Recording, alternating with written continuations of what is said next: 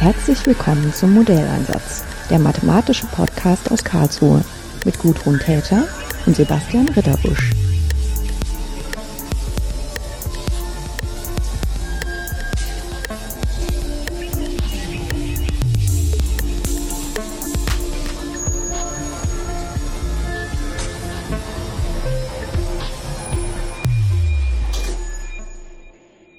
Schönen guten Tag, Matthias Fricke. Ähm, Sie sitzen in Darmstadt in Ihrem Büro. Ich sitze bei mir zu Hause. Und wir wollen uns äh, darüber unterhalten, wie man mathematisch dynamische Benetzung äh, modellieren und berechnen kann. Und ich hatte Sie ein bisschen vorgewarnt, dass ich Ihnen gleich als erstes den Ball zuwerfe, für diejenigen, die uns jetzt zuhören, zu erklären, was das eigentlich ist, dynamische Benetzung. Ja, liebe Frau Täter, ich freue mich erstmal sehr, dass ich dabei sein kann, auch als langjähriger Hörer und Fan des Podcasts jetzt mal dabei zu sein. jetzt muss ich erstmal lachen, ja. Danke. Ähm, genau, also dynamische Benetzungsphänomene. Vielleicht sollte man damit starten, ähm, was ist überhaupt Benetzung, bevor wir dann äh, genauer sagen, was ist eigentlich dynamische Benetzung. Ja, Benetzung ist ähm, allgemein ähm, das physikalische Phänomen, dass ein Fluid ähm, eine Oberfläche benetzt. Das heißt, äh, quasi feucht oder nass macht. Und ähm, das kennt man ja auch aus dem alltäglichen Leben, wenn irgendwie ein Wassertropfen vom Morgentau auf dem, auf dem Blatt sitzt, dann äh, kann man sehen, ja, wie der dort auf der Oberfläche sitzt. Ähm, anderes Beispiel, das man kennt, ist, wenn man so ein dünnes Röhrchen nimmt und ähm, in ein Wasserbad taucht, dann kann man, wenn man genau hinschaut, kann man sehen, dass die Flüssigkeitssäule ansteigt in diesem Röhrchen entgegen der Gravitation. Das ist ja ein Phänomen, was auf den ersten Blick vielleicht ähm, überraschend ist, weil man nicht gelernt hat, dass das Wasser den Berg hochfließt. Und, äh, das stimmt. Das ist ein, in dem Fall ein statisches Benetzungsphänomen, wenn man sich nur anschaut, wie das ähm, sozusagen das System aussieht, nachdem man es ein bisschen sich hat entwickeln lassen.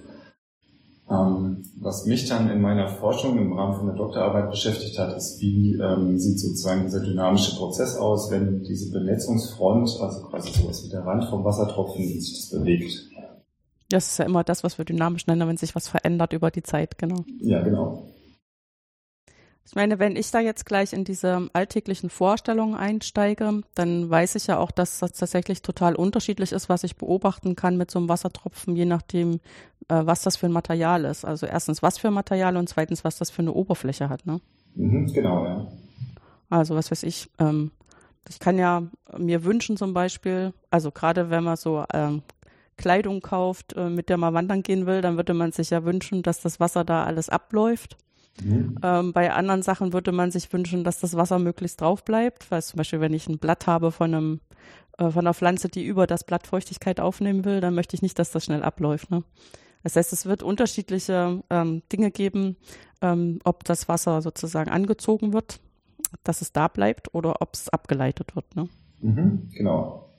Ja, also im Prinzip hat man da grob gesagt zwei verschiedene Extreme. Das eine ist eine sehr gut benetzende Oberfläche die nennt man dann in der Fachsprache hydrophil, also wasserliebend. Da würde dann das Wasser besonders gerne drauf sitzen. Und wenn man sich dann im Prinzip anschaut, was ist der, der Winkel, den die freie Grenzfläche zwischen dem Gas und der Flüssigkeit mit der Wand einschließt, das nennen wir den Kontaktwinkel. Das ist so die mit die wichtigste physikalische Größe, die das System beschreibt, der wäre dann sehr klein. Also dieser Winkel wäre dann nah, nah bei 0 Grad. Das andere Extrem wäre die äh, hydrophobe Situation. Ähm, da kann man sich vorstellen, da würde der Wassertropfen im Prinzip auf der Oberfläche sitzen wie so eine harte Kugel fast schon. Und dieser Winkel, der dann eingeschlossen ist, der ist dann in der Nähe von 180 Grad. Und das will man haben zum Beispiel für eine Oberfläche, die sich selbst reinigt. Dann würde nämlich das Wasser von der Oberfläche abrollen und dann beim Abrollen äh, möglichst noch Dreck oder Schmutzpartikel mit sich nehmen. Ja, das ist auch das, was man an diesen äh, Jacken beobachtet, ne? dass das, da tropft der Tropfen drauf und wird erstmal verformt durch die Schwerkraft und dann sieht man aber wieder, wieder richtig rund wird, ne? Genau, ja. So fast Kugel, fast kugelrund, wenn jetzt nicht noch die Schwerkraft wäre. Mhm.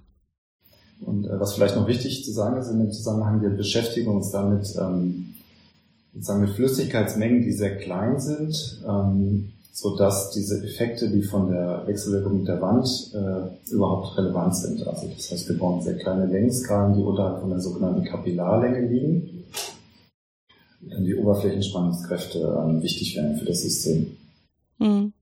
Ja, wenn ich jetzt mal wieder die Person mache, die das auf Alltag runterbricht. Gerne, ja. Ähm, ja, weil ich, also von meinem inneren Auge ist es dann immer so, wenn ich zum Beispiel eine Schüssel habe und lasse da Wasser rein, dann habe ich ja am Anfang, wenn ich da nur rein tropfe, habe ich genau das, was Sie auch ähm, beschrieben haben. Gerade da bilden sich dann so ähm, feuchte Stellen und andere Stellen, die bleiben halt trocken beim Plastik. Aber wenn ich dann genug Wasser reingelassen habe, dann verhält sich das Wasser halt wieder so, wie wir Wasser sonst kennen. Dann fängt das an, diesen Container einfach bis zu der Höhe aufzufüllen, wie viel Wasser halt drin ist. Und dann ist nicht mehr das, wo wir gerade gesprochen haben, genau. maximal noch an der Stelle oben, dass es dann an einer gewissen Winkel auch in den Rand reinläuft. Das ist nicht so platt, wie man das wirklich sieht, sondern das ist dann, wenn man da reinzoomen würde, an der Stelle zur Wand, da gibt es dann auch wieder so einen Kontaktwinkel. Aber das würden wir jetzt im Alltag nicht beobachten. Das wissen wir nur, wenn wir, wenn wir da uns für interessieren. Ja, man könnte, wenn wir da auch vielleicht unterschiedliche Materialien haben, bei denen das unterschiedlich stark auftritt. Ja, Entschuldigung, was ich sagen wollte, man könnte zum Beispiel im Schwimmbad, wenn man sehr interessiert ist, kann man mal an den Becken anschauen. Wenn man da so ganz in der Nähe von dieser, von dieser Randzone ist, dann kann man sehen, wie es da so eine Krümmung von der Wasseroberfläche ganz nah an der Wand gibt. Das, was Sie keine beschrieben haben. Hm. Sie nehmen nur kleine Mengen, damit man eben noch über diese Tröpfchen redet, wo wirklich die Oberflächenspannung das Beherrschende ist und nicht das, was Wasser sonst ausmacht. Genau, ja. Ja. Genau. Ähm, wie würde man denn, also ich weiß ja jetzt, wenn ich ähm, zum Beispiel das Schwappen von dem Wasser in der Schüssel mache, wenn ich genug Wasser drin habe, würde ich dann in voller Schönheit Navier-Stokes versuchen für Wasser mhm. äh, zu implementieren und dann irgendwie dafür Vorhersagen zu treffen und dann die Fragen zu stellen, die ich hab, an meiner Wasserschüssel habe. Ähm, aber wenn ich jetzt ähm, solche Tröpfchen habe, mit welchen ähm, Modellgleichungen oder Modellannahmen geht man denn daran, um das irgendwie in Gleichungen zu gießen? Mhm, also da ist natürlich so, man hat jetzt erstmal so eine ganze Hierarchie, würde ich sagen, von Modellen zur Verfügung, die einem die Physik so liefert. Und dann kommt das es. ist ganz schön von der Physik, ne? Ja. Ich, war, ich bin jetzt weiter in Navier-Stokes auch gleich in die volle Schönheit gegangen, aber ja, dieses Mal schön mit den Hierarchien, genau. Ja, es hängt natürlich sehr davon ab, welche Fragen man hat und ähm, auch davon sozusagen, welche Ressourcen man zur Verfügung hat. Ja. Also wenn man jetzt aus der rein physikalischen Sicht äh, mal beginnt, dann würde man ja vielleicht versuchen, mit den fundamentalsten Theorien, die es gibt, daran zu gehen, weil die, sagen wir mal, potenziell die genaueste Beschreibung geben. Ja, also man könnte jetzt, man wird sicherlich nicht mit einer Quantenmechanik anfangen, wo man sich jetzt anschaut, wie sind die Moleküle und Atome in ihrer inneren Struktur aus, aber man kann schon durchaus auf der Ebene von den Molekülen loslegen. Das sind dann sogenannte Molekulardynamikmodelle. Und hier ist es so, dann schaut man sich quasi einzelne Moleküle an und muss dann modellieren, wie sehen die Kräfte zwischen den Molekülen vom Wasser, vom Gas und vom äh, Festkörper aus. Ja. Ja, ich meine, da würde man dann halt immer unterstellen, dass innerhalb des Materials die versuchen beisammen zu bleiben und bei ähm, sozusagen benachbarten Material, ähm, da würde dann irgendwie dieses, ob das jetzt das Wasser liebt oder nicht so liebt, irgendwie eine Rolle spielen, ob es abstößt oder ranzieht. Jetzt ganz naiv ausgedrückt. Ja, im Prinzip sind es verschiedene starke Formen der Anziehung. Also selbst in dem hydrophoben Fall hat man immer noch eine Anziehung der Wassermoleküle mit der Wand. Ja, man sieht sie nicht wegfliegen wie beim Magneten. Ja, genau. Das stimmt. ja. Ja, und das, äh, solche Modelle werden auch tatsächlich gemacht oder ist das erstmal nur so ein Gedankenexperiment? Nee, die werden, die werden gemacht. Ähm, die kann man auch benutzen, um für die ähm, makroskopischeren Modelle, das heißt, was die Navier-Stokes-Gleichung, die in der Kontinuumsphysik äh, formuliert äh, sind, um für dort ähm, konstitutive Gesetze zu bekommen. Das heißt, sowas wie Materialgesetze, die beschreiben, wie das Material unter gewissen Bedingungen reagiert. Mhm weil ich das auf der Kontinuumsphysik-Ebene noch gar nicht, äh, sozusagen auf dieser Ebene kann ich das nicht äh, wissen, sondern das dann Wissen, das muss von der fundamentaleren Theorie, wie zum Beispiel Molekulardynamik, übernommen werden. Und dann macht man dort äh, Simulationen, wo man dann ähm, eine Menge von Teilchen, also natürlich eine ausreichend große Menge von Teilchen nimmt, sodass die Statistik funktioniert, die man da macht. Und dann kann man typischerweise über sehr kleine ähm, Zeit und Längen ähm, Skalen kann man dann solche Simulationen machen, wo man sich etwas sehr im Detail anschauen kann. Also man könnte sich zum Beispiel mal einen prototypischen Tropfen angucken auf meiner Plastikschüssel. Genau, der würde dann halt sehr klein sein, dann auf einem, irgendwie auf einem Nanometer. Okay, sogar so klein, alles klar. Hm. Ja, das ist diese Hybris, ne, dass immer in diesem Volumen, was wir mit den Augen sehen können, schon ganz schön viele Teilchen drin sind. Sehr viele, ja. genau, und ähm, natürlich sind diese Modelle, die sind zwar sehr schön und können sehr genau ähm, einem erlauben, das System zu studieren, aber die sind dann nicht so richtig praktisch anwendbar, wenn wir, äh, wenn wir sowas denken wie einen makroskopischen Tropfen, der auf dem äh, Blatt sitzt oder der in so einer Kapillare ansteigt. Dann brauchen wir eben äh, die Kontinuumsphysik und das ist der Bereich, in dem ich äh, hauptsächlich gearbeitet habe. Ja, das ist dann die äh, Physik, die mir mit meinen Navier-Stokes-Gleichungen auch schon wieder ein bisschen näher liegt. Ja, genau. Also wir nehmen tatsächlich auch die Navier-Stokes-Gleichung, um die Strömung also einmal im Tropfen und dann ähm, in dem, dem Tropfen umgebenden äh, Gas zu beschreiben. Und das, was sozusagen noch dazukommt in unserem Fall, ähm, ist dann die Physik zu beschreiben an der Grenzfläche, einmal zwischen dem Gas und der Flüssigkeit und dann zwischen dem, der Flüssigkeit und äh, dem Festkörper. Ja. Ja, ich meine, zwischen der Flüssigkeit und dem Gas, das haben wir auch schon manchmal als Thema gehabt hier, dass wenn dann so eigentlich zwei Phasen, kann man das ansehen von einem Fluid, ne? Das eine ist halt ein gasförmiges Fluid, das andere ist äh, zum Beispiel Wasser oder eine andere, was, was mehr wie Wasser ist. Also verbundener strömt als unverbunden, wie es im Gas ist. Und da braucht man halt äh, zusätzlich immer irgendeine Möglichkeit zu beschreiben, wo ist eigentlich die Grenze zwischen beiden. Und bei, wie, so wie Sie es eben gerade gesagt haben, ist ja dann typischerweise das Teil der Lösung. Also ich kann nicht vorher sagen, wo die Grenze ist, sondern das muss sich rausbilden, indem ich das Problem löse, dass ich sehe, gerade wenn wir sagen, es entwickelt sich über die Zeit, das ist dynamisch, äh, wie sich diese Grenzfläche verändert. Ja, absolut. Also diese, man nennt das dann freies Handwerkproblem, dass ich also nicht von vornherein weiß, auf welchem Gebiet überhaupt meine Flüssigkeit äh, sich bewegt. Mhm. Und das macht auch eine der wesentlichen Schwierigkeiten aus, aus mathematischer Sicht, warum das ein sehr schwieriges Problem ist. Einmal für die analytische Methode, aber auch was die Numerik anbetrifft. Ja, das heißt, wir brauchen Verfahren, die ähm, aufgrund der Strömung ausrechnen können, wie bewegt sich die Grenzfläche äh, weiter im Raum. Mhm. Ja, ich meine, wenn man ähm, da so mit dem, mit dem Verstand rangeht, so wie meiner jetzt geschult ist, ist das ja sowieso auch so ein bisschen heikel, ähm, dass ich, ähm, also diese, meine Plastikschüssel, den Rand, den kann ich immer noch als Rand ansehen und weiß trotzdem, dass ich mir da auch mit den Randbedingungen irgendwie Mühe geben muss. Na, sonst ähm, geht, äh, geht das Problem in die Hose.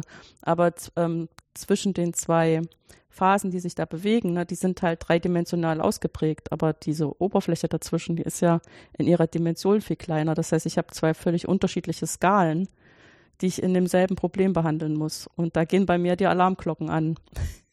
Ja, also da gibt es prinzipiell zwei Wege, wie man das machen kann. Natürlich ist diese Grenzschicht zwischen der äh, Flüssigkeit und dem Gas, die hat natürlich physikalisch eine gewisse äh, Dicke.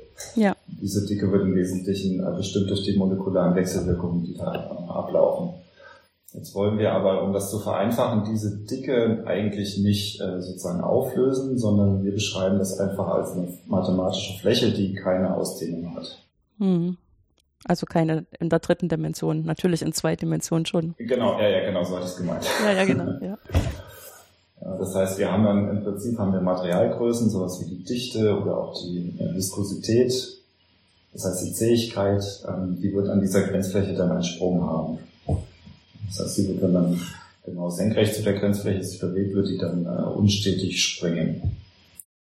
Ja, und das ist auch was, was in der Numerik nicht so hoch willkommen ist, ja. Das stimmt, ja. Okay, wenn, wenn, also wir haben das ja jetzt so ein bisschen ähm, beschrieben von der Idee her, aber wenn ich jetzt wirklich das Gleichungssystem aufschreibe dann für so ein Modell, was hätte denn das alles für Anteile? Mhm. Also genau, wir haben in unserer Flüssig- und äh, Gasphase haben wir die Navier-Stokes-Gleichung inkompressibel. Das heißt, ich kann äh, dieses Fluid kann ich nicht komprimieren. Das hat dann noch äh, Implikationen dafür, was der Druck tut. Ja. Ähm, aber dann haben wir vor allen Dingen auch an der freien Grenzfläche haben wir einmal ein geometrisches Gesetz, das uns sagt, wenn wir die Strömung kennen, wie sich die Grenzfläche entwickelt. Dieses Gesetz sagt uns im Prinzip, man kann sich das relativ einfach vorstellen, wenn man sich vorstellt, man hätte ähm, so kleine Partikelchen, die man in die sozusagen virtuell gedacht in die Strömung setzt, dann äh, bewegen die sich auf Bahnkurven, die durch ähm, durch die Geschwindigkeit des Fluids, das dort äh, vorliegt, bewegt. Das wird beschrieben durch so eine gewöhnliche Differentialgleichung. Und diese Differentialgleichung gibt mir Bahnkurven. Mhm. Das Gesetz sagt nun, dass in diesem allereinfachsten Fall, ähm, wenn ich dort die Testpartikel auf, das, auf die Grenzfläche draufsetze, dann bleiben die immer auf dieser Grenzfläche. Das heißt, dass die Grenzfläche wird einfach mit den Bahnkurven passiv mittransportiert. Ja, das ist ja auch das, was man im Prinzip beobachtet, also oder wie sich uns das darstellt, wenn wir so einen Wassertropfen beobachtet, der auf so eine Oberfläche trifft. Ne? Das, also, dass das wirklich einfach mittransportiert wird. Ne? Das ist nicht irgendwas was Komisches. Das ist irgendwie. Na gut, was natürlich passiert ist, dass der Wassertropfen auch verdampft. Ja, okay. Und dann können natürlich Fluidpartikel durch die Grenzfläche durch und dann gehen die in die Glasfaser. Ja. Das Lustige ist, dass ich in meinem Kopf hatte ich jetzt schon das Gegenbeispiel, was ich aber jetzt noch nicht ansprechen wollte, war, wenn das ähm, Eis schmilzt. So, ja. genau die andere Richtung. Weil das ist im Prinzip auch so eins von diesen äh, berühmten zwei Phasen, wo man die Grenze mitrechnen muss, wenn halt ähm, das feste Eis ins flüssige Wasser übergeht. Ne? Ja. Aber genau, in Ihrem Fall wäre es eher wahrscheinlich, dass das Wasser verdampft äh, bei diesen Benetzungsproblemen, ja. Ja, das tut's natürlich auch, aber die Zeitskala, auf der das verdampft, die ist in der Regel so groß, dass wir das vernachlässigen können, um einen großen Fehler zu machen. Genau. Ah, genau, das wir waren, glaube ich, jetzt noch bei den, äh, Entschuldigung, bei den Bestandteilen nee, das, vom Modell. Ich glaube, das mit dem, mit dem Eis, das kam in meinem Kopf auch dadurch, dass sie das mit dem freien Randwertproblem, das war sozusagen das früheste freie Randwertproblem, was ich jemals äh, gesehen habe mhm. in meiner, in meiner eigenen mathematischen Entwicklung. Und das hat sich mir, glaube ich, auch nur deshalb so eingebrannt, weil das heißt Stefan-Problem. Äh, traditionell und mein Mann heißt Stefan. Und ich fand das sehr witzig, dass Leute Probleme mit Stefan haben können. Also auch genau. mathematische Probleme mit Stefan. Genau, mathematische Probleme mit Stefan. Genau. Aber wir, ähm, genau, wir sprechen jetzt über Wassertropfen. Ja, also was ich gerade noch sagen wollte, also wir haben einmal diese geometrische Beziehung, die uns sagt, wie bewegt sich eigentlich die Grenzfläche und dann gibt's aber ganz wesentlich die Oberflächenspannungskraft, die wir in das Modell bringen müssen. Und äh, ich versuche das jetzt nicht so in die Details zu gehen, weil man das ohne etwas hinzuschreiben schlecht machen kann. Aber im Prinzip haben wir eine Kopplungsbedingung an, diesem, an dieser Grenzfläche, die gibt uns eine Beziehung zwischen den Geschwindigkeiten, die an beiden Seiten anliegen. Also ich habe ja von beiden Seiten sozusagen eine, wenn ich von jeder Seite gucke, dann habe ich einen Grenzwert, eine Geschwindigkeit, die von jeder Phase dort anliegt. Und jetzt gibt es eine Kopplungsbedingung zwischen diesen Geschwindigkeiten und die modelliert im Grunde diese Kraft. Mhm. Und diese Kraft, die hat was zu tun mit der lokalen Krümmung von dem Interface. Ja. Nee, dass das was mit der Krümmung zu tun hat, wenn man das einmal gehört hat, findet man das sofort logisch, ne? Also weil es sozusagen, wenn das, man kann sich halt vorstellen, wenn das äh, relativ glatt ist, dann ist es nicht so beansprucht und je krummer das ist, desto mehr ist es beansprucht. Vielleicht auch mhm. kaputt zu gehen, was natürlich nicht passieren sollte. Ja, also diese Kraft ist tatsächlich so eine mechanische Spannung, so wie wenn man, weiß nicht, ähm, ja, vielleicht noch so, so ein Holzast äh, nimmt und den biegt, dann äh, merkt man ja auch, je mehr man den biegt, desto mehr äh, hat er natürlich eine, eine Kraft, die dem entgegenwirkt. Ja. Das ist im Prinzip das gleiche Konzept, was wir hier haben. Ja. Ja. Ähm, diese Arten von Problemen, ähm, dass ich mir anschaue, was, also was passiert eigentlich unter Oberflächenspannung und was weiß ich, mit oder ohne Gravitation mit so einem Tropfen, ähm, das ist auch immer so faszinierend, äh, wie begeistert man dann Mathematiker berichten sehen kann, wenn die dann rausfinden, das äh, wird halt kreisrund und ich kann es beweisen. Es wird immer eine Kugel. Ja, ja aber da, also das kann man im Prinzip anschaulich, kann man das sehr leicht, sag ich mal, relativ leicht verstehen, weil die Oberflächenspannung, die möchte, dass die Oberfläche möglichst klein ist vom Flächeninhalt her. Ja.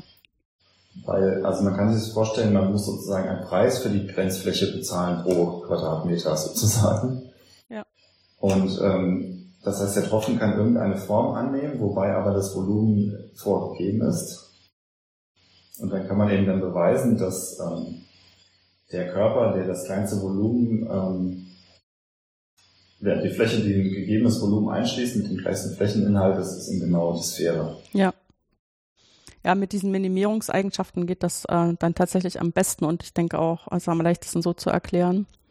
Aber ich ähm, habe noch so eine ganze Reihe von Vorträgen von Solonikow so im Kopf, äh, wo er dann auch über Kontaktwinkel gearbeitet hat mhm. und dann über äh, bestimmte Einschränkungen ans Material, die halt ähm, sehr sinnvoll erscheinen, das dann rausgefunden hat.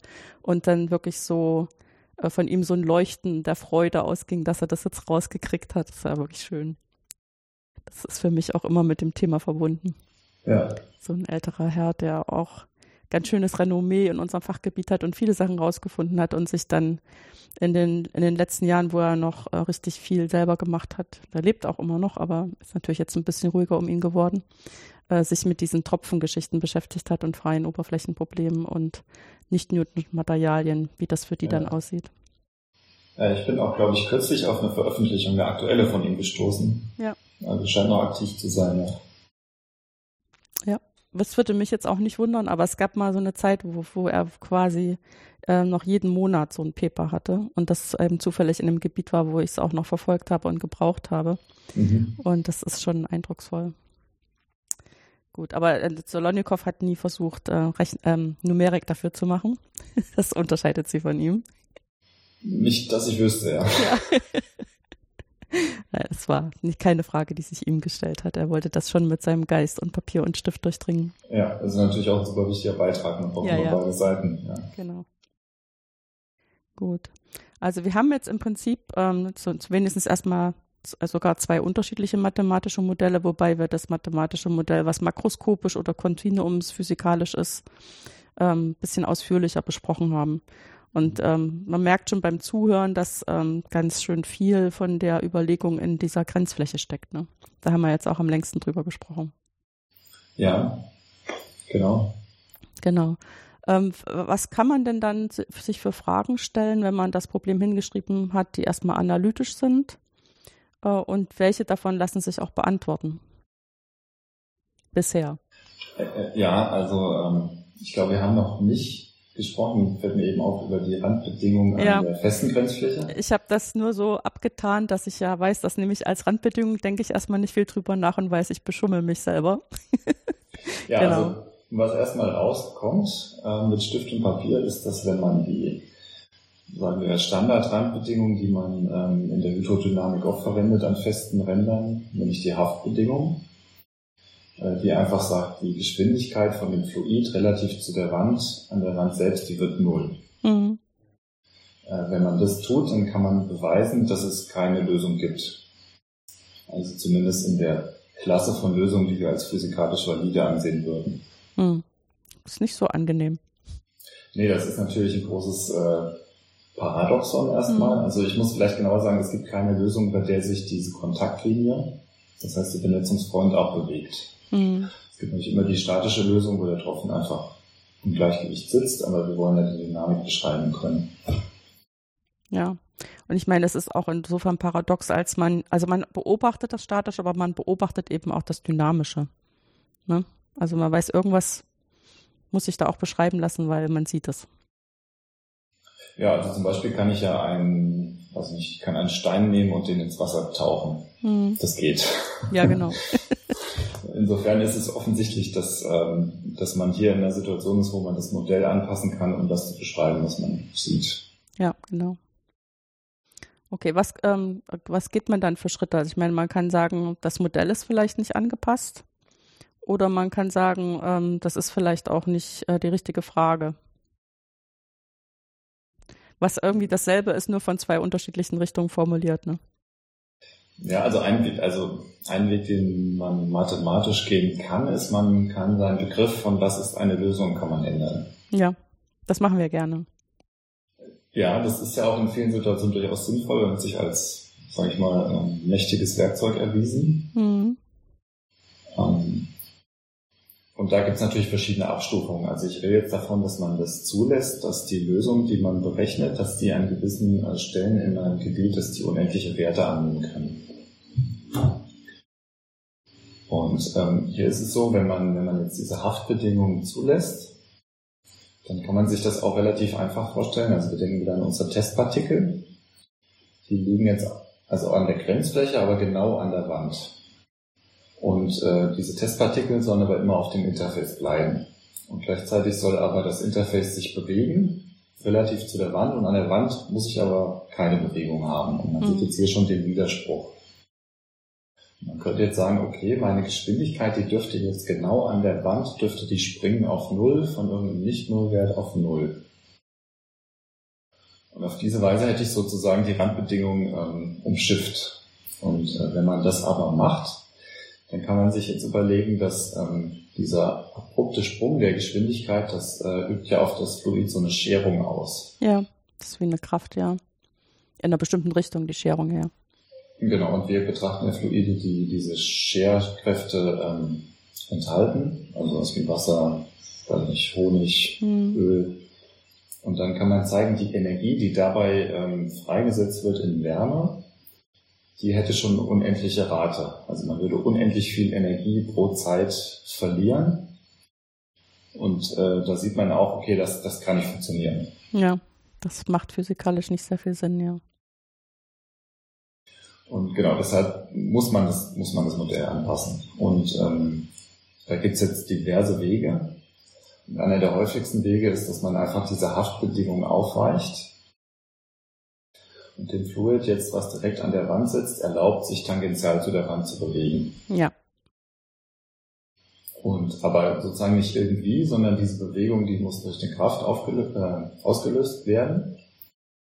Und das ist wieder diese Scherkraft. Also man sagt dann, wenn diese Scherrate groß genug ist, dann äh, führt die ähm, zu einer Bewegung und man hat dann im Prinzip, dass diese Scherkraft, die ist dann gleich zu einer Reibungskraft, die der Bewegung wieder entgegenwirkt. Mhm.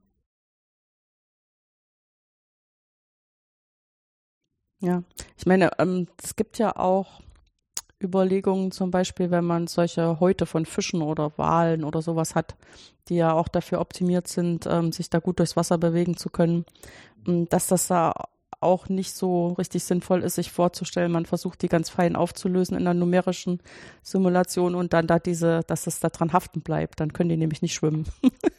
mhm.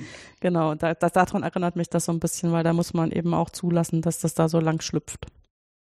Und zum Teil ja. kann man das mhm. geometrisch machen und zum Teil kann man es eben auch machen, indem man die Randbedingungen da anders setzt. Ja, jetzt weiß man ähm, auch unter anderem aus der Molekulardynamik oder aus Experimenten, dass es diesen Schlupf wohl auch physikalisch gibt. Mhm. Und jetzt ist aber dieser, also sozusagen die Stärke von diesem Schlupf, die ist sehr, sehr klein. Es gibt eine Längenskala, die ist damit assoziiert, das nennt man dann die Schlupflänge.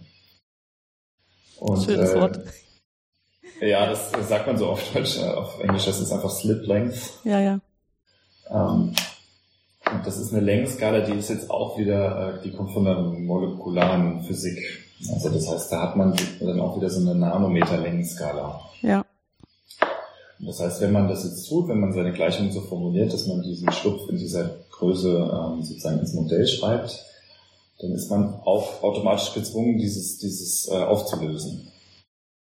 Das führt dann in praktische Probleme, weil man ja nun einerseits diese Nanometer-Skala für, den, für die Schlupfbewegung auflösen muss und gleichzeitig vielleicht ein Millimeter-System hat oder noch größer. Mhm.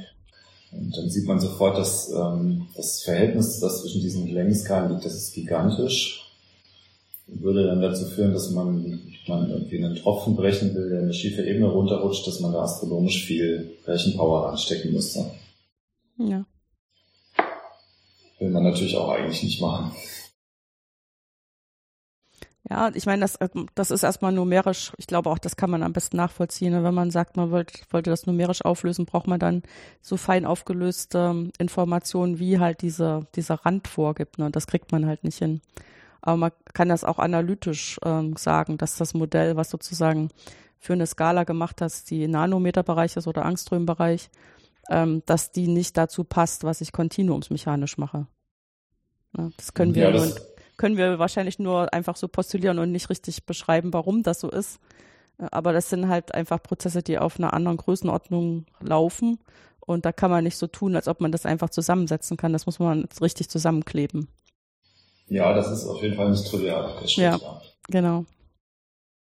Genau. Aber damit uns die Leute weiter glauben als Wissenschaftler, können wir es ja numerisch begründen. Das ist auch, ist so ziemlich gut. genau. genau. Ja, und ich meine, ähm, im Prinzip sind da dann schon so drei Größenordnungen, die Sie im Blick behalten müssen, wenn Sie sagen, Sie, Sie sind gezwungen, vom Problem am Rand was zu machen. Das zwingt Sie in die Nanoskala.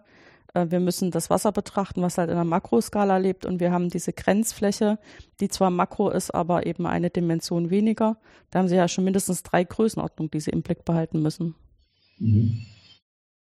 Ja, das macht eben das Ganze auch aufwendig und herausfordernd von den numerischen Methoden, die das später abbilden sollen. Ja. Ähm, ich habe mich ja jetzt immer so auf Alltagsbeispiele bezogen, aber ich vermute, Sie haben auch ganz viele Anwendungen im Kopf, wo das halt entweder industriell oder eine Verfahrenstechnik oder so irgendwie eine Rolle spielt.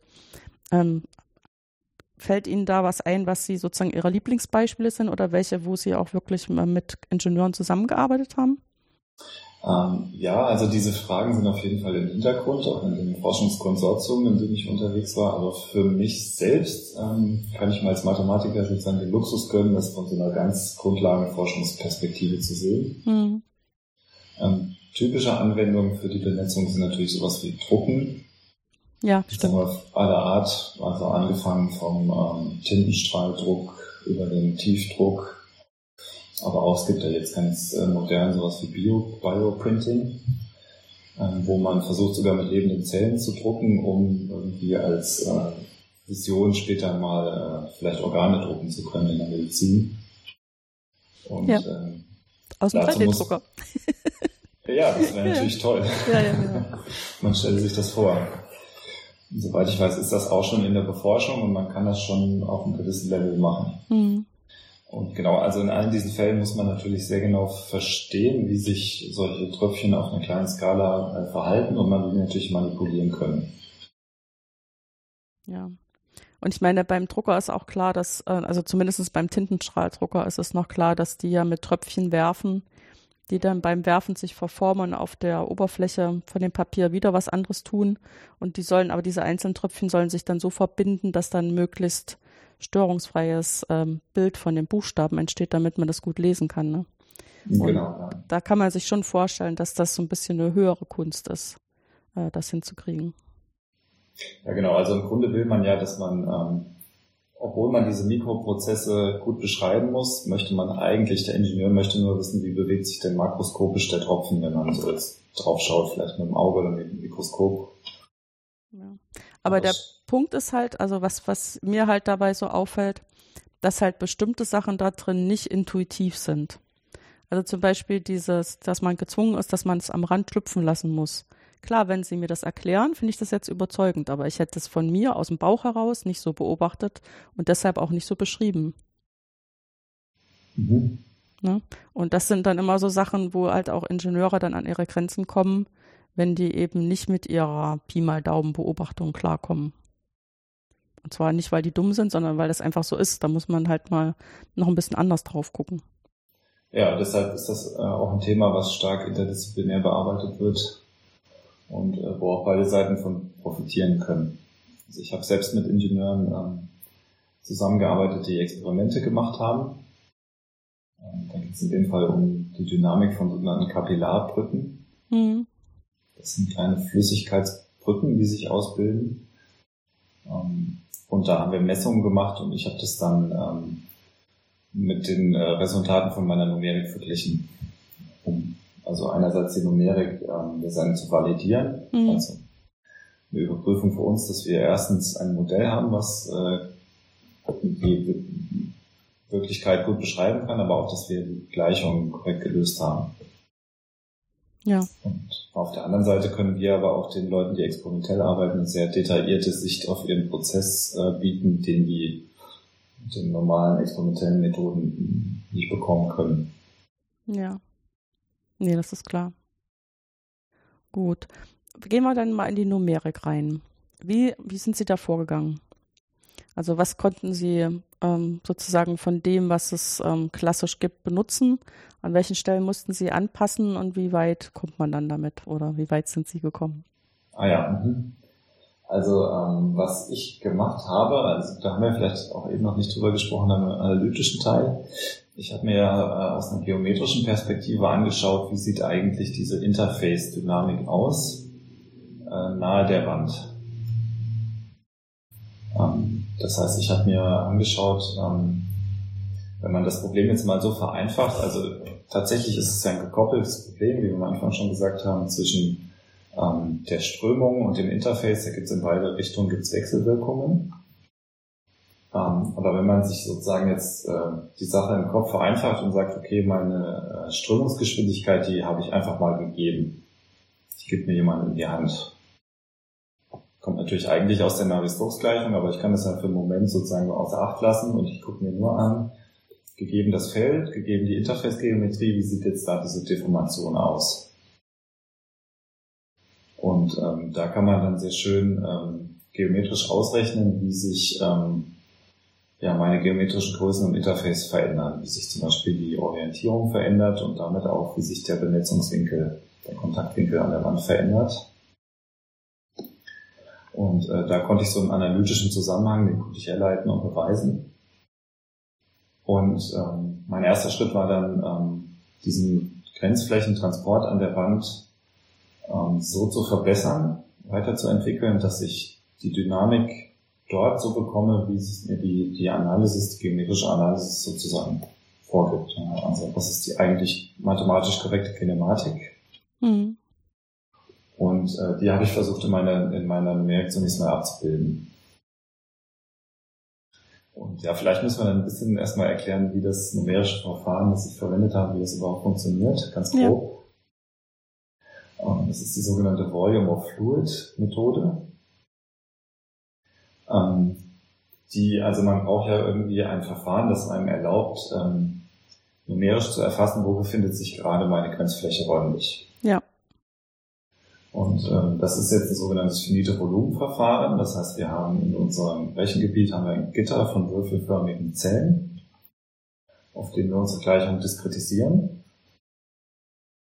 Und jetzt ähm, machen wir das so, wir speichern für jede dieser Zelle ihren Füllstand mit Fluid. Das heißt, wir speichern, ist eine Zelle komplett gefüllt, ist eine Zelle leer. Und die Grenzflächenzellen, die haben dann einen Füllstand, der liegt irgendwie zwischen leer und voll. Wir kodieren das dann mit 0 und 1 und da gibt es irgendeinen Füllstand. Und diesen Füllstand, den kennen wir für alle Zellen, so dass wir dann so ein Füllstandsfeld bekommen. Und ähm, jetzt ist es so, dass man für diese Füllstände von jeder äh, Zelle kann man äh, eine Gleichung herleiten, die einem sagt, wie sieht diese Änderungsrate aus. Und dann kann man durch Approximation von im Prinzip den Geschwindigkeiten kann man diese Füllstandsänderung berechnen. Und ein wichtiger Schritt dabei ist, dass man in jedem Schritt, in, also in diesem Transportschritt immer lokal aus den Füllständen rekonstruiert, wie ist die räumliche Orientierung von der Grenzfläche. Und das macht man im Prinzip, äh, indem man sich die, die Änderungen dieses Füllstands anschaut, mit, ähm, also im Prinzip einfach mit numerischen, äh, diskreten Ableitungen von diesem Füllstand. Das ist so die einfachste Methode, die es da gibt. Und äh, was ich jetzt gemacht habe, ist, ich habe mir ähm, spezielle Schemata überlegt, mit denen man diese Grenzflächenorientierung ausrechnen kann, wenn man an einer Randzelle sich befindet. Ja, das ist die knifflige Stelle, ne? Genau, weil man dann sozusagen nicht mehr in alle Richtungen ableiten kann, weil man gar nicht überall Werte hat. Also das heißt, man kann diese zentralen Ableitungsnäherungen, die man normalerweise macht, kann man da nicht mehr anwenden. Hm. Ja, wobei es ist, also rein vom Schema ist das natürlich richtig argumentiert, aber von der Physik ist auch klar, äh, dass nicht irgendwas Einfluss drauf nehmen kann, was in einem Innern der Wand ist, ne? Weil der genau, Prozess ja. findet halt nur auf einer Seite der Wand statt und damit können auch nur Geschwindigkeitsänderungen oder sonst irgendwelche Kräfte nur auf einer Seite der Wand ähm, in den in solche numerischen oder in die Ableitung und alles eingehen. Ne? Das ist eigentlich auch klar. Der interessante Punkt dabei ist, dass diese Transportgleichung für die Grenzfläche, wenn ich das Geschwindigkeitsfeld einfach schon äh, vorgebe, ähm, das Interessante ist, die hat dann keine Randbedingungen. Ja, weil man eine Geschwindigkeit hat, die ist zu diesem Rand tangential, man hat dann ein hyperbolisches Problem, wie wir das nennen. Mhm. Und das ist dann gerade so, dass keine Information in das gleiche Gebiet rein propagiert wird. Und deshalb gibt es dort keine Randbedingungen. Das ist ein bisschen ungewohnt, äh, sondern stattdessen ist die Dynamik schon durch das Feld gegeben. Festgelegt, ja. Ja, das, ja, ich meine, das muss man sich einfach mal so sagen und muss das sacken lassen und muss das verstehen und dann ist das auch sinnvoll. Aber es ist auch erstmal so was, was so ein bisschen paradox und nicht intuitiv ist von dem, wie man erzogen und ausgebildet wurde. Ne? Ja, genau. Das Problem an der Stelle ist, dass wir eben dann aber doch, also in dem Zwei-Phasen-Navier-Stokes-Modell gibt es eben nicht nur die Stupfrandbedingung, sondern es gibt auch die Kontaktwinkelrandbedingung. Ja. Und die schreibt gleichzeitig die Orientierung der Grenzfläche an der Wand äh, vor. Mhm. Zum Beispiel auf einen festen, konstanten Wert oder irgendwie abhängig von der aktuellen Geschwindigkeit der Besetzungsfront. Und dann sieht man, dass man, dass man da im Prinzip äh, möglicherweise auf einen Widerspruch stößt. Einmal zwischen der Dynamik, die das Feld mit der Grenzfläche macht und andererseits mit der Orientierung, die ich aber fest vorgeben möchte. Ja, da braucht man so Kompatibilitäten, ne? Äh, genau. Und dann kann man, kann man zeigen, diese Kompatibilität, die gibt's aber in dem einfachsten Modell, ist die gar nicht gegeben. Schon wieder machen sie solche Sachen. also das, was man immer denkt, das ist erstmal das Elementare. Das will ich, das brauche ich unbedingt, sonst kann ich gar nichts machen. Das funktioniert hier schon wieder nicht. Ja, es gibt dann einen, im Grunde hat man einen Widerspruch zwischen den Randbedingungen an der Kontaktlinie. Mhm. Äh, wenn man Lösungen haben möchte, die genügend regulär sind, also sozusagen alles zusammenpasst. Ja. Ja, ich meine, so ein bisschen rettet einen wahrscheinlich dann auch in der Praxis, dass halt die Physik dazu tendiert, das da zu regularisieren, ne? Ähm, einfach, dass man, äh, ja, wie wir das eben schon gesagt haben mit dem Tropfen, dass der halt ähm, von sich aus versucht, äh, keine Kraft zu verschwenden, sondern das alles effektiv zu gestalten und dann wird das doch wieder ähm, mhm. alles glatt. Weil ansonsten müsste man ja bei einem Problem, was so einen hyperbolischen Anteil hat, auch damit rechnen, dass eventuell diese Hyperbolizität äh, da zu Turbulenzen führt, ähm, die dann schwer zu beherrschen sind. Also sowas wie, ähm, ich fahre auf der Autobahn mit ganz vielen anderen Autos und eigentlich ist nichts weiter und trotzdem findet ein Stau statt. Wo kommt mhm. das her? Ne? Das sind so typische hyperbolische Prozesse, die einfach in, dieser, in diesem dichten Verkehr dann auftreten. Und ähm, wenn die Randinformation auch so ist, dass es eigentlich an der Stelle so eine hyperbolische Charakteristik hat, könnte man damit rechnen, dass man sich dann auch solchen Ärger einhandelt. Aber Physik hilft uns, glaube ich, da. Ja, in der Praxis ähm, hilft sowohl die Viskosität, das heißt die Zähigkeit, und auch die Grenzflächenspannung, die, wenn man sozusagen zu wilde Formen bekäme, würden die wieder geglättet. Genau. Ja, aber trotzdem, das wirft eben auch sehr fundamentale Fragen auf, mhm. ähm, wo man sagen kann, okay, also es gibt da so eine Form von schwacher Singularität, nennen wir das. Mhm wo wir jetzt wirklich auch rigoros zeigen konnten, ähm, in dem einen der gängigsten Standardmodelle der Benetzung ist diese Singularität immer da. Mhm. Ähm, dann kann man die akzeptieren, man kann vielleicht auch Numerik bauen, die diese Singularität kennt und irgendwie anbaut. Ja. Oder man kann eben auch, und das machen viele Autoren und Forscher in der Literatur, die sagen, Moment, ähm, wenn zum Beispiel mein Druck, und das passiert dann an der Stelle, oder die Grenzflächenkrümmung, wenn die nach unendlich geht an der Kontaktlinie, auch wenn das nur an einem Punkt passiert, muss ich die Frage stellen, ob mein Modell, sozusagen mein Modellrahmen, den ich am Anfang gewählt habe, ob der überhaupt noch gültig bleibt. Ja. Äh, oder ob ich irgendwelche Annahmen überprüfen muss, weil diese Singularität mich darauf hinweist, Achtung, äh, ja, äh, rote Warnzeichen, Modell, Validität fraglich. Ja. Ja, das Weil ja beide, beide Wege kann man legitim verfolgen, denke genau, ich. Genau, ja. Nee, das, ich finde das auch immer äh, faszinierend, äh, dass ganz oft so getan wird, als ob man in der Analysis nur Sachen anguckt, die nur Mathematiker interessieren. Also wenn ich mir so eine Differentialgleichung oder eine partielle Differentialgleichung hinschreibe und frage mich, unter welchen Bedingungen hat die überhaupt eine Lösung und wie regulär ist die und wie hängt das von der Regularität des Randes ab und der Daten, also hier der, was ich eben an Kraft, Krafteinwirkung mit zulasse, wie regulär das ist und so.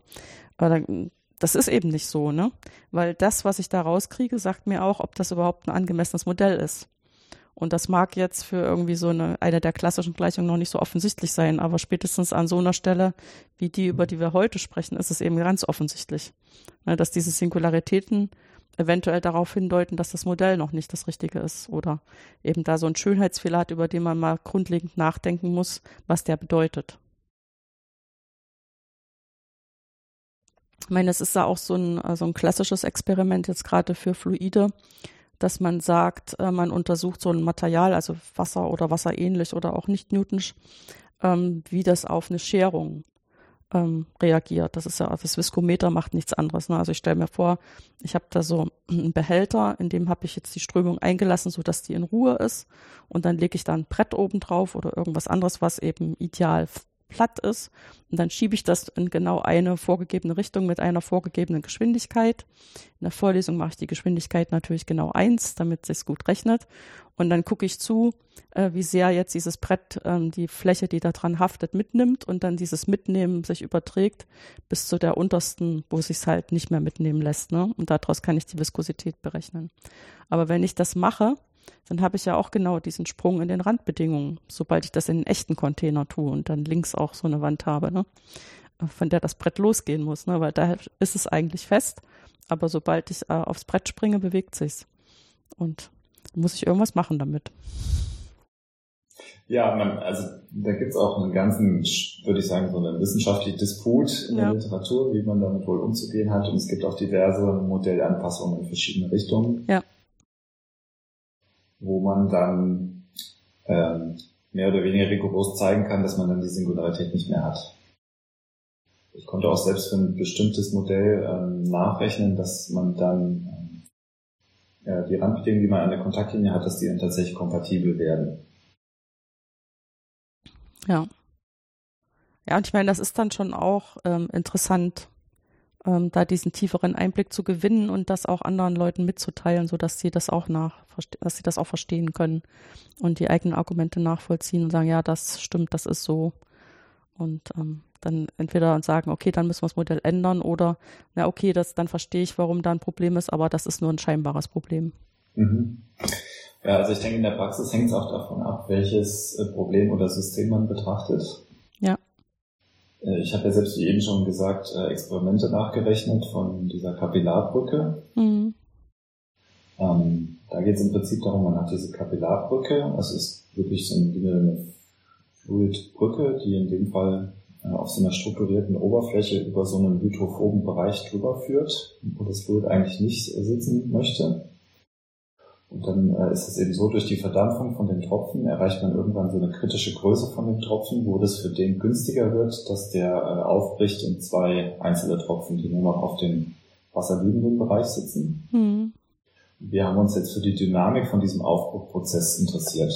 Ja, also wie, ähm, wie verhält sich dieser minimale Durchmesser an der schmalsten Stelle als eine Funktion der Zeit? Und äh, wir konnten sehen, dass in diesem Beispiel ähm, die viskosen Effekte, also die durch, durch die Zähigkeit entstehen, die sind da nicht so, also die sind nicht wichtig für den Gesamtprozess, sondern es wird hauptsächlich durch die Inertial- und ähm, Oberflächenspannungskräfte dominiert.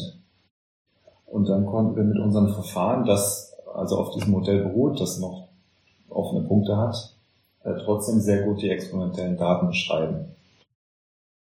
Ähm, das muss aber nicht heißen, dass das Modell sozusagen universell in allen Regimen ja. äh, gültig ist. Ja, aber dafür war es halt gut genug, hat genau genug hingesehen. Und das ist auch schon beeindruckend, finde ich, ja. Weil das sind im Prinzip, ähm, wenn man sich das anguckt, sind das auch Fragen, ähm, die sofort mit auftreten, wenn ich über Tröpfchen rede, ne? dass zwei Tröpfchen zusammenkommen und ein Tröpfchen bilden oder dass eben ein Tropfen ähm, instabil wird und sich aufteilt in mehrere Tropfen. Und ähm, dann ist es halt wieder total spannend zu gucken, was entstehen dann da für Grenzflächen, weil die sind halt total anders, als wenn ich jetzt nur eine Grenzfläche habe zwischen einem Tropfen und einer Umgebung die mhm. ich halt als gasförmig modelliere und damit auch als Flüssigkeit, also als Fluid sozusagen habe. Ne?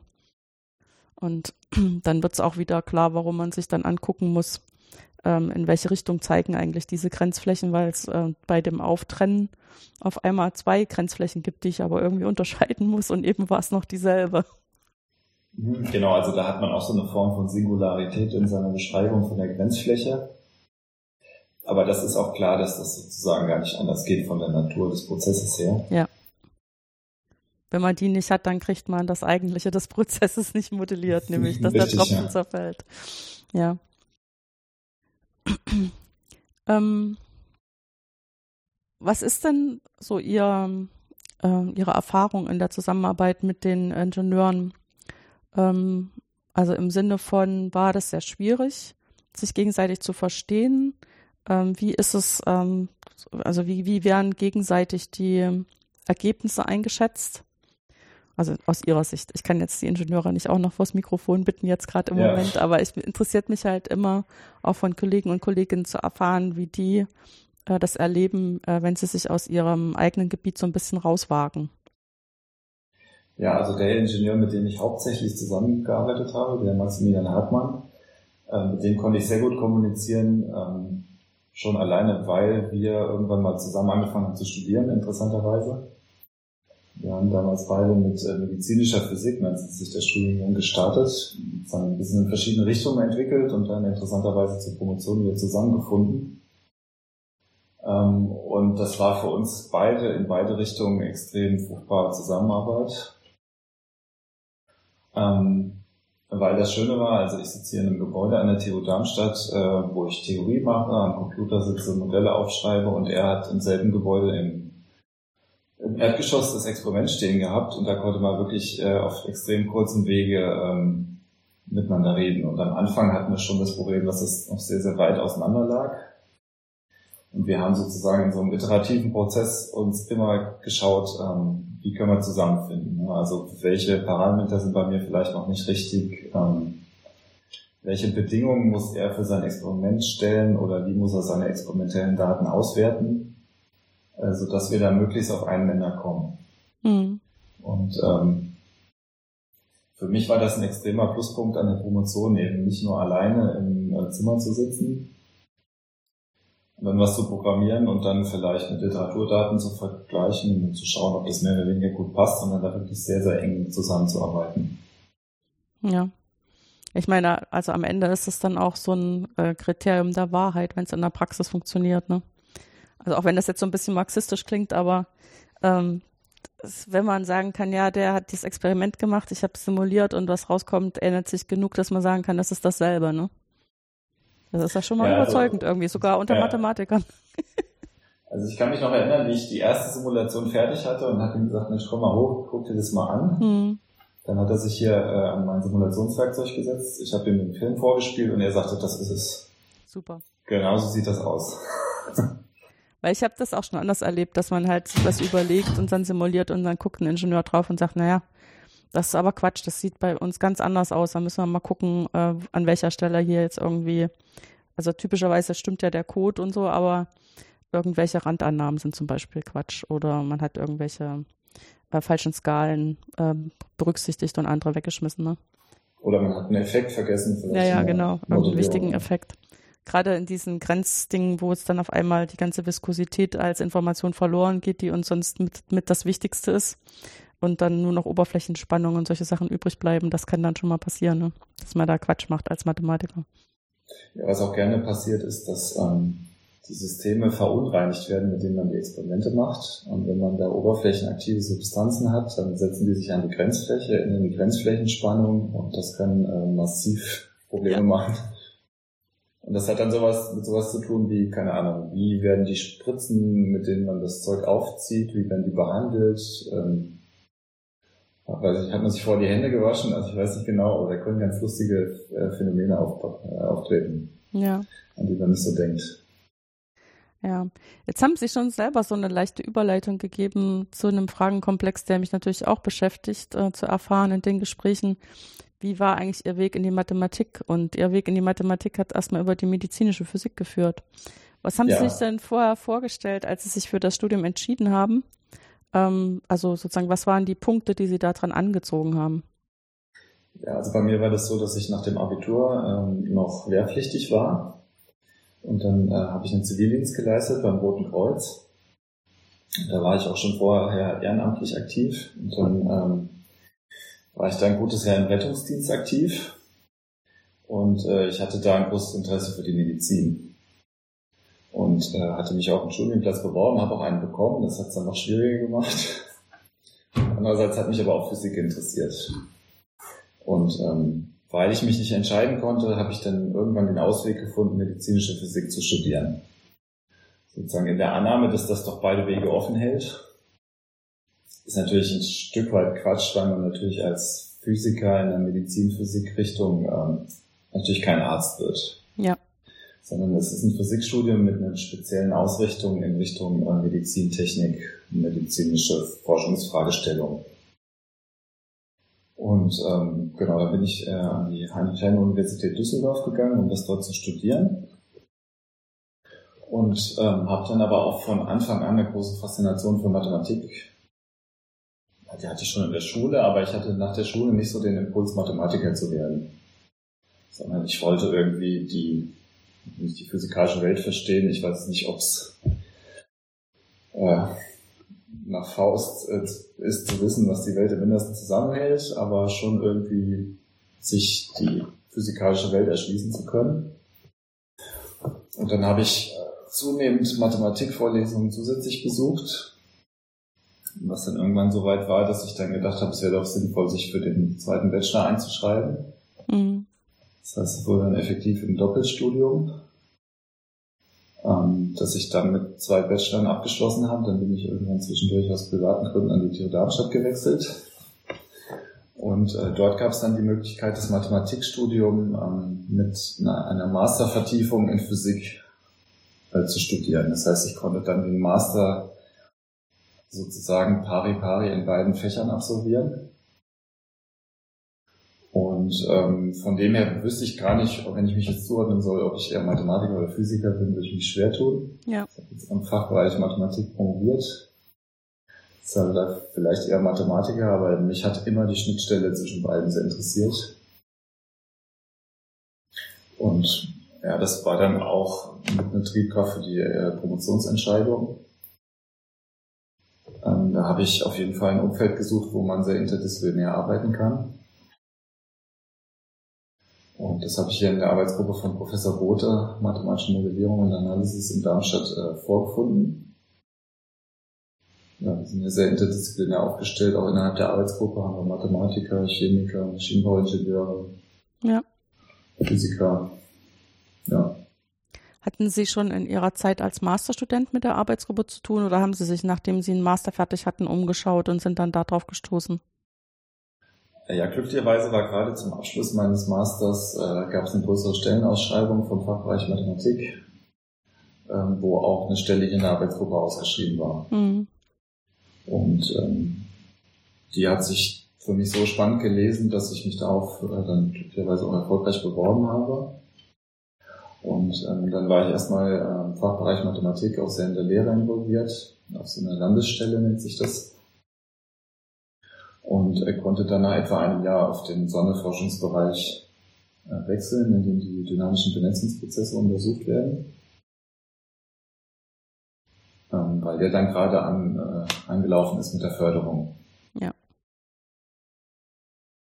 Ja, ich meine, das ist auch immer so eine Sache. Ähm, das ist schön, wenn man so ein SFB einwirbt und dann auch ähm, sozusagen mit richtig ähm, Kraft von vielen Gehirnen äh, an diese Aufgaben rangehen kann. Aber man kann sich ja dann auch nicht die Leute herzaubern, die dann zu, zu dem Moment, wo das Geld zur Verfügung steht, möglich so zur Verfügung stehen. Ne? Ja. Das heißt, eine, in gewisser Weise ähm, weiß man da schon, dass man das beantragen wird und guckt dann schon mal, welche Leute auf den Landesstellen würden sich vielleicht eignen, dass man die dann da dafür mit einsetzt und dann kann man auf den Landesstellen wieder jemand nachwachsen lassen, der vielleicht für ein anderes Projekt passt oder der überhaupt auf der Landesstelle bleibt, weil dem total die Lehre Spaß macht und er sich mit was anderem beschäftigen will, ne? In der Promotion und so. Ja, das ist so typisch eigentlich. Ja, genau. Und von dem her bin ich dann so zu dem Thema SFB äh, gekommen und ähm, ich muss sagen, dass jetzt im Rückblick war das eine super Umgebung, um auch so eine Promotion durchzuführen weil man, wie Sie gerade schon sagt, natürlich in einem sehr großen und starken Team ist, ähm, wo viele Leute an, ja nicht am exakt gleichen, aber schon sehr verwandten Themen arbeitet. Und man da einen großen Austausch hat und ja, einfach eine super Umgebung vorfindet. Ja, man hat dann im Prinzip so eine ganze Kohorte, die zum einen äh, durch diesen Prozess der Promotion, dass man sich erstmal einarbeiten muss und man sich auch so ein bisschen dumm fühlt, und man noch gar nicht so das richtige Gefühl hat, wie jetzt die eigene Forschungsfrage ganz am Ende aussehen wird, die man in der Promotion beantwortet, sondern man geht erstmal so in eine Richtung und muss sich darauf verlassen, dass das schon irgendwie klappt. Und dann irgendwann kommen die ersten Ergebnisse und die ersten Enttäuschungen. Und dann mhm. am Ende braucht man die guten Nerven, um es noch zusammenschreiben zu können. Und man sieht dann aber, dass man nicht selber sich irgendwie dumm anstellt oder komisch ist, sondern dass es eigentlich allen irgendwie äh, ähnlich geht. Nicht allen zum selben Zeitpunkt genau gleich, aber so im Querschnitt der Dinge äh, sieht ja. man dann bei den anderen auch, wie es ist. Ne? Und man kann sich halt auch beistehen. Das ist auch echt toll. Ja, eine schöne Sache war auch, dass wir mit ähm, den Simulationsprojekten, also allen Simulationsprojekten innerhalb des SFBs, ähm, haben wir so, so eine Studie gestartet, wo wir uns quasi alle gegenseitig validieren konnten. Mhm. Wir haben uns diesen, die Dynamik von diesem Kapillaranstieg angeschaut und haben das dann mit vier ganz verschiedenen numerischen Ansätzen ähm, jeweils simuliert und waren dann am Ende doch bei einem äh, sehr guten gemeinsamen Nenner. Also das hat dann auch wieder, wenn man betrachtet, wie unterschiedlich also sowohl die Herleitung der Gleichungen als auch die Implementierung am Ende ist, dass man dann doch sehr nahe zusammenkommt. Das war auch eine schöne Bestätigung für jeden Einzelnen. Ja. Nee, das ist super. Und äh, die Möglichkeit hat man ja normalerweise, würde ich sagen, auch nicht in einem Promotionsprojekt. Ja. Ich habe auch einen Studenten begleitet im Maschinenbau, der so, eine, so einen Studiengang studiert hat äh, zu erneuerbaren Energien. Und er hatte sich dann entschieden, an die TU in München zu gehen, an so einen dedizierten ähm, Lehrstuhl, der halt erneuerbare Energien, alles Mögliche macht. Der sollte da so einen Wettergenerator machen. Und er ist natürlich hingegangen, weil ihn das Thema total interessiert hat, ne, und musste da auch sich wirklich extrem reinknien, das überhaupt zu dürfen. Und wir haben das dann zusammen gemacht, dass das ging. Und dann hinterher war er auch total glücklich, weil er das gut hingekriegt hat. Und ich habe ihn dann aber auch, was, was war eigentlich jetzt so die prägende Erfahrung seiner Zeit in München? Und sagte, sie werden lachen. Ich habe mir so viel darauf eingebildet, dass ich da hingegangen bin, weil ich das Thema so spannend fand und weil ich da was beitragen wollte. Aber das Beste, was mir dort passiert ist, war, dass ich in einem Raum saß, wo alle möglichen Leute Masterarbeit geschrieben haben. Die hatten auch gar nicht so viel miteinander zu tun, wie Sie jetzt beschrieben haben, ne? sondern es waren einfach irgendwelche Themen, die irgendwas mit erneuerbaren Energien zu tun hatten. Aber wenn ich an einer Stelle nicht weitergekommen bin, dann habe ich einfach in den Raum gefragt, hat mal jemand Zeit, mit mir darüber nachzudenken? Und immer mhm. hat sich jemand gefunden, der mit mir kurz darüber gesprochen hat und das hat mir sofort weitergeholfen. Das war eigentlich das Beste, was mir passieren konnte. Und das kannte ich so noch nicht. Und ähm, äh, das hat mich äh, total beflügelt und mir auch viel Freude gemacht. Und ich habe das natürlich für die anderen auch gemacht und ich habe dabei ganz viel gelernt, obwohl das mit meiner Arbeit gar nichts zu tun hatte. Ne? Das stimmt, ja. Genau. Und ähm, das, ähm, ist, das geht mir immer noch so nach. So, ich finde, das ist wirklich was, was Schönes, was man so hat, wenn man halt in so einer Gruppe sein kann. Ne? Und noch besser ist natürlich, wenn man wirklich Synergien hat. Also das ist natürlich mhm. jetzt fast schon ideal. Ja, im Moment muss man natürlich schauen, ähm, in der ganzen Homeoffice-Corona-Situation, wie man ist das nicht diese, mehr so gut, ja. wie man diese zufällig geführten Gespräche über irgendwelche Themen, wie man sich die erhalten kann. Mhm. Ja, weil das natürlich auch so was Typisches ist, was man bei der Kaffeepause oder beim Mittagessen ins Gespräch kommt. Da fehlen momentan ein bisschen die Gelegenheiten leider, aber es sieht ja langsam besser aus. Ja. ja, ich meine, diese Sachen, dass man sich wenigstens mal in kleineren Gruppen verabreden kann, das ist jetzt realistischer, ne? Das wird jetzt langsam wieder. Genau, ja. Ja, für unsere Studierenden, die müssen sich, glaube ich, noch ein bisschen gedulden, bis wir die dann zu paar hundert wieder in den Hörsaal lassen können. Mhm. Nee. Aber das ist eben das, dass unsere Arbeit einerseits diese, dieses ruhige Nachdenken braucht und dieses sich auseinandersetzen auch zum Beispiel mit dem Computerprogramm erstmal in Ruhe, aber eben auch dieses Kommunikative ganz, ganz wichtig ist. Ne?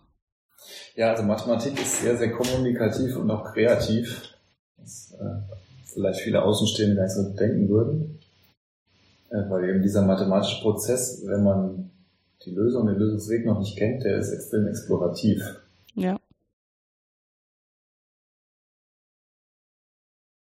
Ja. Ja, sieht eben nicht so aus, wenn man das retrospektiv anschaut und äh, sozusagen schon alles weiß, dann kann man das so nacheinander hinschreiben und es sieht so aus, als wäre alles klar. Ähm, aber das ist in der Praxis eben nicht. Ja. Aber es liegt natürlich auch ein bisschen dran, zum einen, wie wir Mathematik in den Schulen und auch an den Unis unterrichten, ne? dass wir dann immer so tun, als würden wir da Stein auf Stein tun und so ist Mathematik, aber so ist es nur, wenn wir es rausgefunden haben. Während wir es suchen, ist es ganz anders. Ganz genau, ja. Da ist es auch sehr fluid. und man stößt manchmal mit einer No-Slip-Bedingung an die Wand. Ja, genau. Gut. Dann bedanke ich mich ganz schön, dass Sie sich die Zeit für das Gespräch genommen habe, haben. Ja, sehr gerne. Genau. Und äh, vielleicht können Sie ja noch jemanden aus, der, aus dem Umfeld äh, mal schubsen, dass wir vielleicht noch ein Gespräch führen können, äh, wenn die sich äh, das vorstellen können, das zu machen. Weil dann kann man so ein bisschen unterschiedliche Sichten äh, mal so ein bisschen nebeneinander halten. Mhm. Also über sozusagen die Mathematik von der Benetzung haben wir jetzt ausführlich gesprochen. Aber vielleicht gibt es ja auch noch jemanden, der über das Beobachten von Benetzen reden will oder was auch immer. Komische Materialien, die das ganz seltsam benetzen und sowas. Gibt es bestimmt ganz viele Möglichkeiten. Würden mir auch Leute einfallen. Mal schauen, wie die Resonanz da wird. Ja, das wird mich freuen.